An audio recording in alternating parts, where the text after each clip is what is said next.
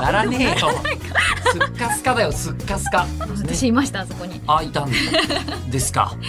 焦るタイプの人ばっか揃ってる。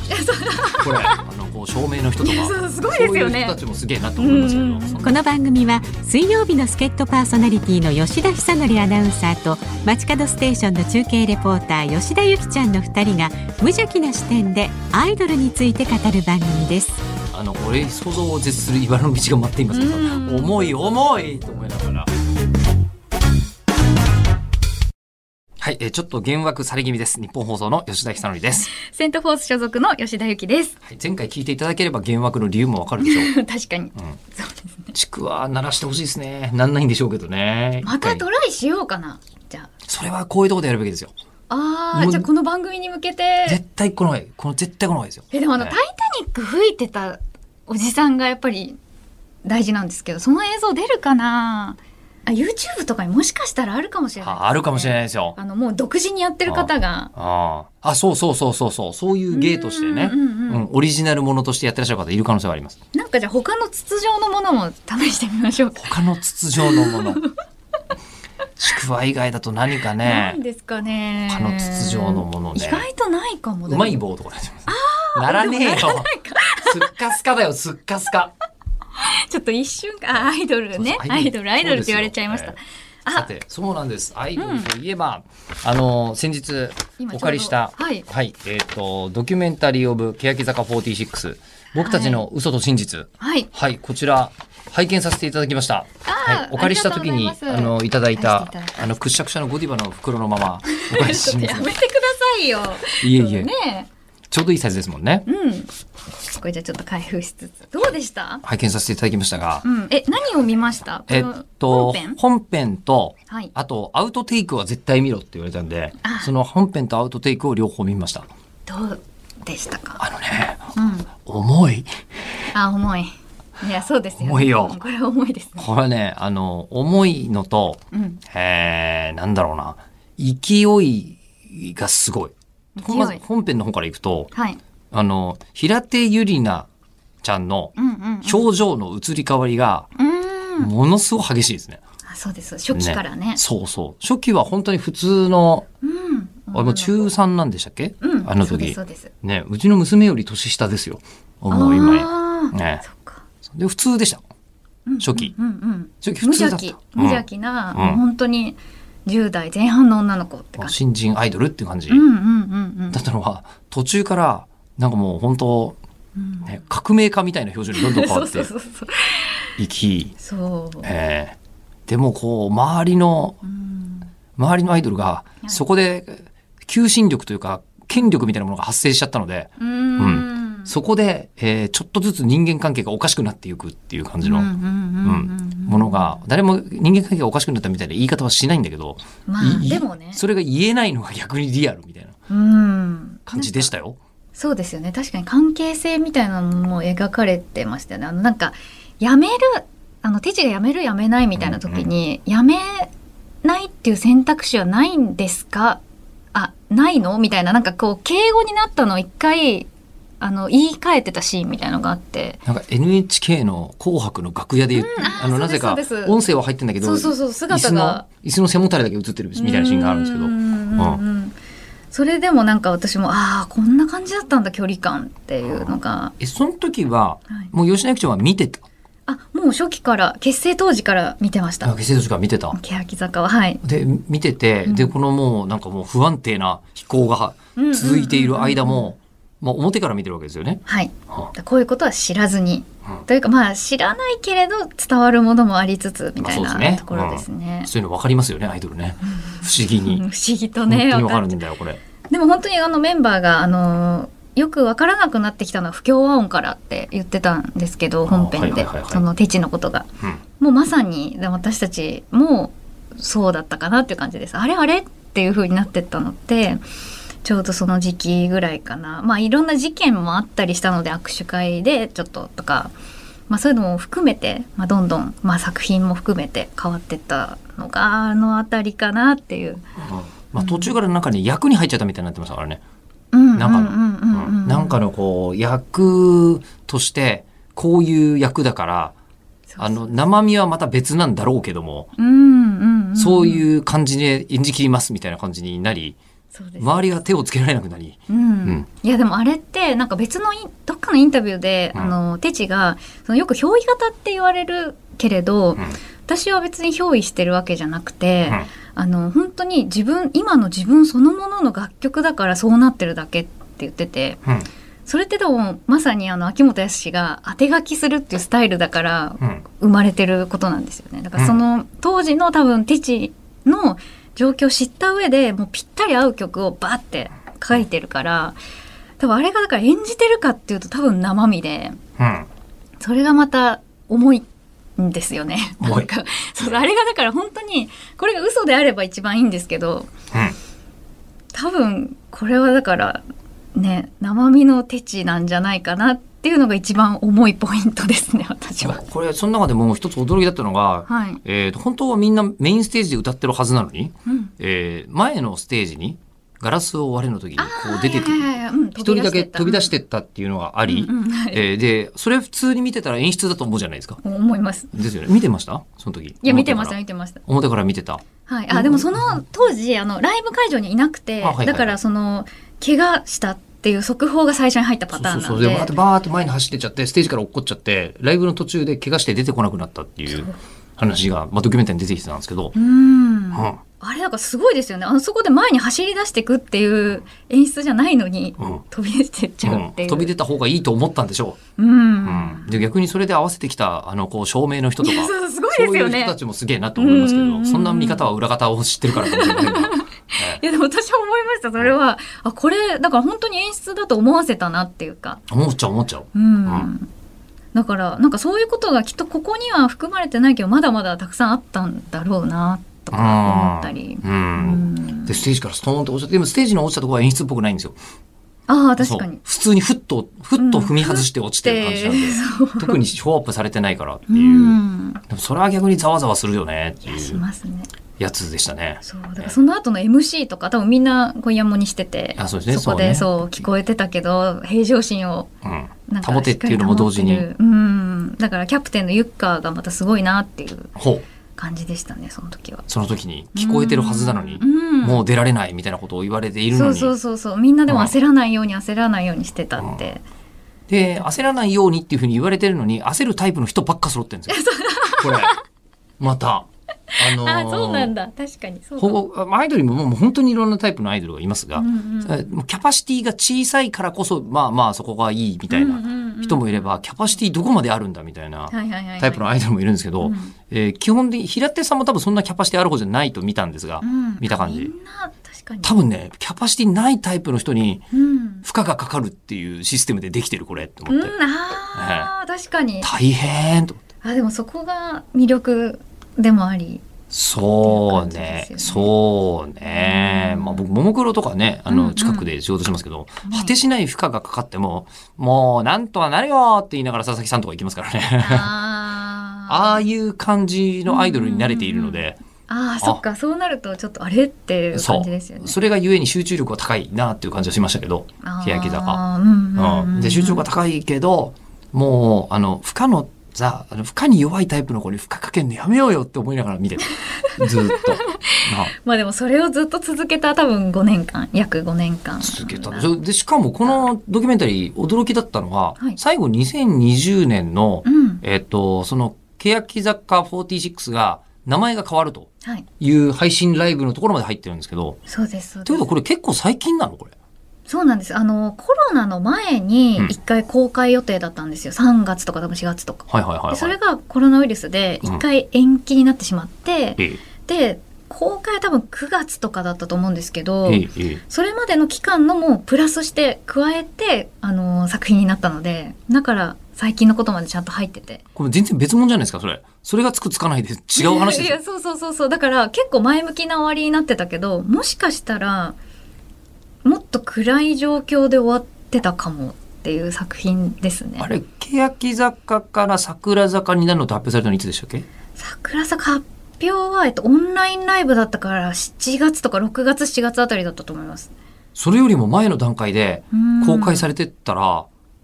う本当に、えーってなりますよね。いやいやうんそうですね 確かにい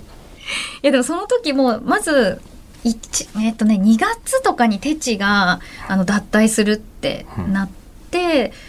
あのオンラインライブが開催されるまでもうオタクの中で何もイベントがなかったんですよ本当に、ああまあテチだけがいなくなって社会的状況もね、何そうもできそないうそうしそうね。そうでシングルは「黒い羊」っていうのがもうずっと前に発売されたところからええ何も発表されてなかったんで、ええもう本当に何もない期間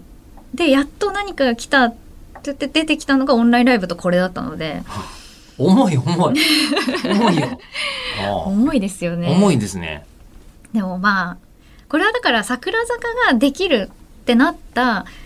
そのなんだろうな経緯に向けたものなのかなって思ってます私は割と。まあその感じはありますね結論、うんつけてっていうのとこの重さもうん。なんか私的にはもう十字架だよなっていうか。ちょっと待ってくだ さい。ええこれより重くするじゃないですうんか。これ見せられたら、うんこれ見せられて桜坂を見捨てられないでしょってあいあ。うためのこの作品だろうなって。僕割と普通ストレートに見たんですね。はい。うん、あんまり予備知識ってほとんどないしうん、予備知識うん見たんですけど、はいこれも予備知識がある人が見ると、ポイントはどこなんですか予備知まあでもあんまり変わんないとは思うんですけど、やっぱりそのライブの裏側ですかね。はいはいはいはい。あとはそのテチがあのもうずっと前に辞めようとしてたっていうところ。ああこの段階で卒業考えてたんだ。うでん一回引き止められたんだあ。うん。とかあとは10月のプールに飛び込んだっていう幻のそのミュージックビデオがあったんですけなどえなんで幻なのそれもあのテチがあのミュージックビデオの撮影場所に来なかったみたいあなーははははところあったじゃないですかはいはいはあいれでだから流れちゃってへそれはえ。でもなんでかっていうとあそこから選抜制になったんですよ急あ、に。そのシーン、そのシーンもありましたね。うんうんうんはい。それに対する多分反発まあそれなら私はいいですってうん。で自分がいいですってなったら多分作品自体ももうなくなるんじゃないかっていうその反抗だったんじゃないかなというか意思表示だったんじゃないかなって私は取ってますけど、でもそれは別に行動はするけど、別に説明はしないですよね。うん、なんでこう思ったのかみたいなことは。そうですねでももう明らかに、うんあの欅って全員選抜を守ってたんですよねなんか21人の絆って言われてるぐらいあの誰かがこう選抜選ばれて選ばれないっていうことがないグループでうん。うん。ずっとやってきてたのでそこに何も感じてないメンバーはいないだろうなっていう。ななんかあの、なんていうんですかね、孤立してて、えー他の人たちどうでもいいと思ってたわけではないんだなっていうのは分かったんですよ。うん、いやむし見てろてだからテチが一番考えていたんじゃないかぐらいのがこれを見て分かったというか。あ、え、でもそれまでの間は、辞めてからしばらくのうん間は放置されてたってことファンの人たちはう。んあそうです真相は分からずそうです。あ真相いきなりまあ忽然と消えて、まだいろいろ憶測というか、うんまあ、こう考えてるんじゃないかなとか、うんいろんなインタビューとかをもうたなん寄せ集めて、ええこうこうじゃないかなっていう予想はしてたんですけどだからこれ結構答え合わせでもありましたこの作品あはが。ははは。で、その時に、ゆゆきちゃんの推論は当たってたのまあまあって感じですかね。まあまあでもここまで鮮明にあの何年前に卒業を決めてたとかその時系列までは分からなかったんですけどまあでもそのテチがグループのことを考えてるっていうのはもう分かっていたし、うん選抜制に対してあまりいい思いを抱いてないだろうなっていうのも分かってたのでなんかそこはいい答え合わせができたって感じですね。もうう、んうんうんまあまあ、あの、納得のいく回答でした。うんうんうんあそうのであすそうです赤本とか見た時にあるよね。 そうそう見てこうあやっぱりねこれあそみったいなかこれそうそうそうああまあまあまあわかるよと。うんそれに対していやこれないだろうみたいなのもありますから そうねそうそ。ないだろうじゃなかった。そうですそうですだからそれはいい答え合わせができたっていうのは、まあ、一個桜坂を応援する上でうん。あのプラスなあの意味を持ってたけれどまあそれ以外の重たいシーンというかすごく辛くなるシーンに関しては、まあ、逆のなんだろう意味というかいやこれでみんなを見守らないわけにはいかないよなみたいな。えーでもとは言いますけど。はい正直その中に東京ドームのシーンとか出てくるじゃないですかうん。もとも多分数万人がはいはいはい、集まってますね私いましたあそこに。あいたんですか。はい。あらでもあの時はまあまだコロナ前だしコロナ前で。それもできたんですけどうんうんうん。に東京ドーム埋め尽くした人の、多分、全員は絶対見てないでしょ、この映画。どういや、なん見でてすないと思うよ。えええー、本当にあそ言ってるのにえー、いやいや、あると思いますよ。あの、割割とアイドル旬のものですから。あーそっかあの時は言ったけどあの時はめちゃくちゃもう欅坂大好きだったけど、もう今日向坂しか見てないみたいな人とか。確かにとかあとこういうドキュメンタリーを見たいかどうかってまたあーまあ別ねですもんね。コンサートみたいなとはまた全然別うのん気持ちですからね。確かにそっかそれで言うと皆さんがね見てない可能性も、でもしかも平手友梨奈ちゃん卒業とともに、うんまあもうそこで見るのやめましたっていう人も、うんもちろんたくさんいると思いますあそりとゃは解いるでしょ明うとかそうねうん、解明もちょっとショックだったしみたいな。私もだから正直その解明するってなった時はもうこれで終わりかなって言ってました、うん。うん、周りにも、うんっていうか周りのそのオタク仲間もいやちょっときついよねうんって言ってたんですけどでもその桜坂46がじゃあデビューカウントダウンライブをしますってそのデビューの前日に、あのー映画館のなんて言うんだろうああいうの中継っていうかああ、パブリックビューイング。あそうですそうです、んはいそはいはいれでやってくれてライブを、うんその時にあこれは応援しないとなってまたなってまた結局桜坂を押すことになったんですけパブどリックビューイングは、あの、その、解明発表の時の、えっ、と解明発表後ですね後ま後にやったやたつですね数ヶ月後にあって、はいはいはいはい。そうなんですだから解明発表の時はもう絶望でしたねあそんな感じなんだ。もうまさんね、本人もね、あの、これ、想像を絶する茨の道が待っていますみたいな。うん重い、重いそうそうそうと思いながら。いやでもあのユゆッカーのスピーチがなかったら、とも思ってますなんか納得いく言葉だったなっていうのがあったのでう、。うんん重かったですね。 まあでもそれが伝わる作品ってことですよね、その重さは。重いですね。重いですよ。まあでも良かったのは、こうライブ映像が結構そのまま長い時間入ってたじゃないですか。入ってましたね。うん。それはなんか良かったなというか、欅坂ってやっぱ作品なしには語れないアイドルなので、うんなんか良かったなと思いました、この映画の。 ライブ、ライブ DVD とかブルーレイともまた違うと。またうんあここであこれかとかあとテチが「平井心」という楽曲だけ参加したツあアーとかなんかありもましたねそうそうそうそううん。あの時の完成っ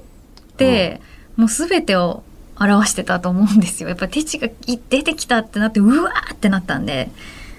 それをまあただ見てる他のメンバーの気持ちうん。とかもね考えるとあれなんですけど、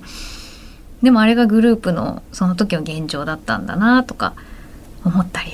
うん。だ逆に言うとよく解明を選んで今こうやってね2枚目までシングル出して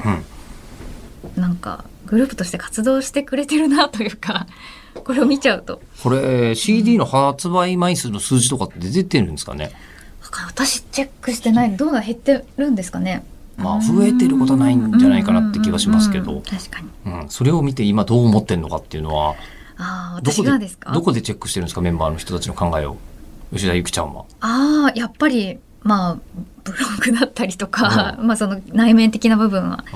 ただ、まあ、やっぱり私秋元康っていう軸が一個あるのでこのグループを見る上で、はい。だからあ秋元康はどう考えてるんだろうがまず先行しちゃうんですよね。っていうとうーんまあうんななんだろうなそこまで桜坂46もうないよってことではないけどでもまだまだもうちょっと頑張んないとなっていうん状況なんじゃないかなとは思います。シングルバンだもんね。バン。あ、でもバンはね、割と私、あ、でも、うん、結構好きですけどいやね。タイトルが、あ、そういうので来るのね、みたいあ、な。そうそうそうそうそう。でも、桜坂がバンを歌う意味ってあるから、でも、あの、待ってください。欅坂の時代の歌ってもう歌ってないんですかもう一曲も歌ってないで一す。曲も歌ってないんだ。そう、でもどこかでもしかしたらまた歌うかもあまあしれね。ないですけど、それも残酷ですよねっ。どってちに転んでもね。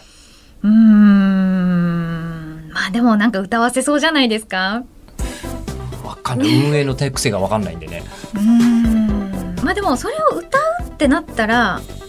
割と本気モードなんじゃないかなとは思いますけどねまだそういうアイディアすら多分というか、うん、そういう考えすら多分出てこない状態なんじゃないかなまずは桜坂としてしっかりしないうとん過去って振り返れないじゃないですかああだから、まあ、そこがもっと成長してったらありかもしれないけどいかがでしたか次回もアイドルについてトークしていきます